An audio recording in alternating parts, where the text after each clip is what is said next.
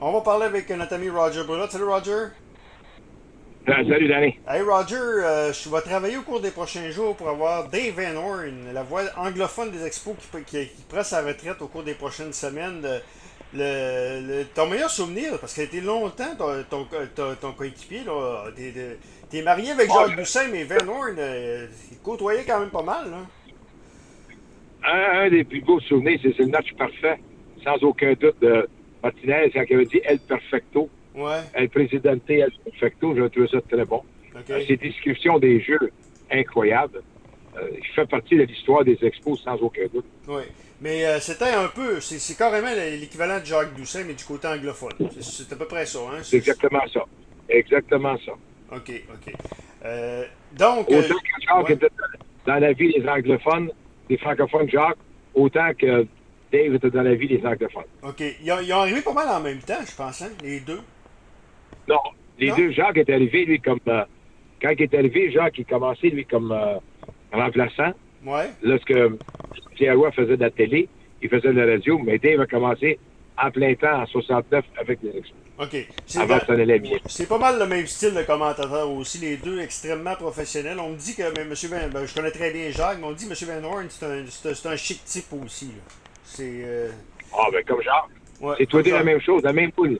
La même moule. Jacques Et est deux, pas, et deux passionnés de ouais, Jacques est pas autant de la renommée juste parce qu'il est francophone. D'après moi, c'est, un long débat, là, mais c'est juste ça, d'après moi, qui, qui, qui l'aide pas là-dedans. parce que c'est parce que- c'est parce que les expos sont plus là.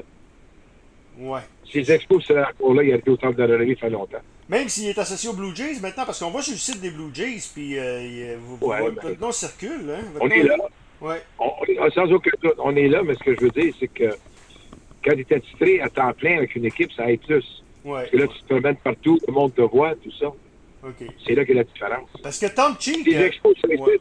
ça fait 10 ans qu'il a été au temple de la renommée. Parce que les, les Blue Jays, c'est sûr, n'ont pas la même, la, la même attachement avec Jacques qu'ils ont eu avec Tom Cheek aussi. Tom Cheek, qui a été, qui a été longtemps descripteur des Blue Jays, qui, euh, les Blue Jays ont poussé Il fort. a, commencé Ouais. il a commencé avec les expos. Tom Cheek, ça? Ah ouais, je, ah ouais, je savais pas ça, par exemple. Ouais. OK. Sa carrière avec les expos. OK. Euh, euh, Roger, Non. oui. Oui. On va, parler, on va parler des Blue Jays. Euh, c'est drôle, moi je suis un petit peu inquiet pour les Blue Jays. Je m'explique, parce que les Blue Jays, euh, tu sais, le pic dans le sport, j'y crois beaucoup. Et euh, tu sais, ils peuvent pas, ils peuvent pas continuer avec cette cadence-là. Là. Et moi, je- moi, ça me fait, ça m'inquiète un peu. Puis regarde les Yankees, c'est après leur série de 13 victoires consécutives, c'est difficile. C'est ça qui m'inquiète un peu. La seule, la seule différence, d'abord, tu n'as pas une longue série de victoires. Si tu regardes ce que les Jays ont fait, je dis toujours, t'en gagnes 5-6, t'en perds 1, t'es correct. Ok. T'en gagnes 13, tu vas en perdre 5. Ouais. Ça, c'est...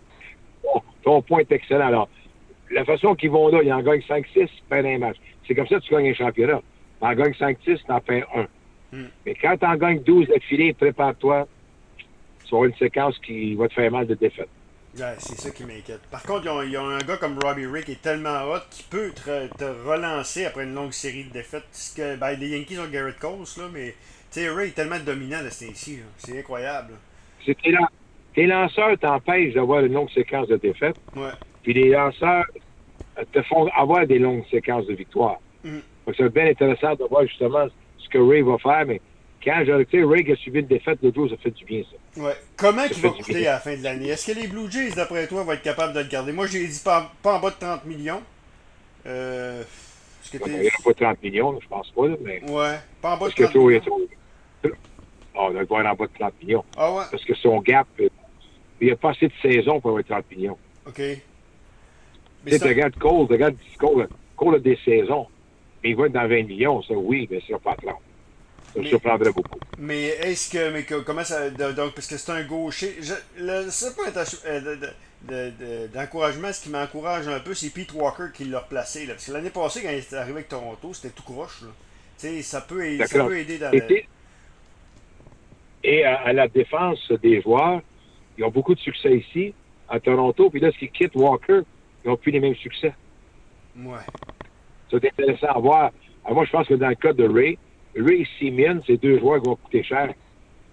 C'est une décision que l'organisation doit obligée de prendre. Est-ce que tu penses De que tu gardes les deux? va? tu garderas- Ils sont pas capables de garder les deux, hein?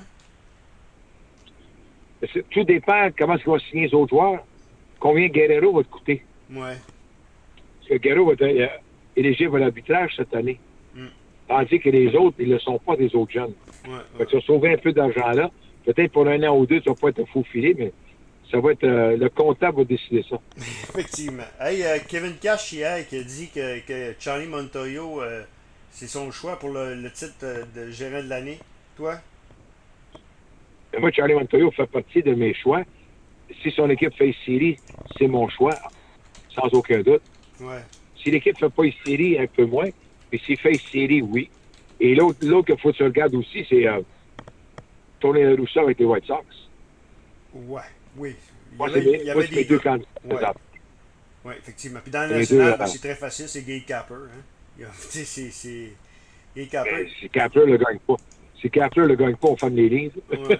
c'est, incroyable ce qu'il a, fait. Là. Donc, euh, mais Le gars qui vote pas pour Kapler, on va y parler. Je où ce qu'il devient, mais Ouais, il est tout seul. ouais.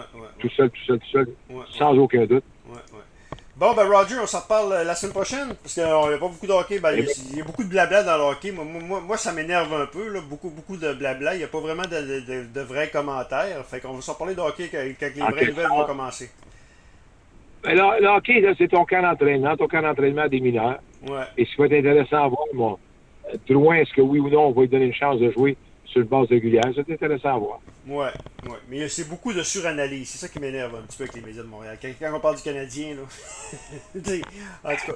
Là, ils sont Roger, un peu parti- parti- sont un peu partisans. ouais. Roger, merci beaucoup pour s'en reparle. Notre ami, notre ami Roger.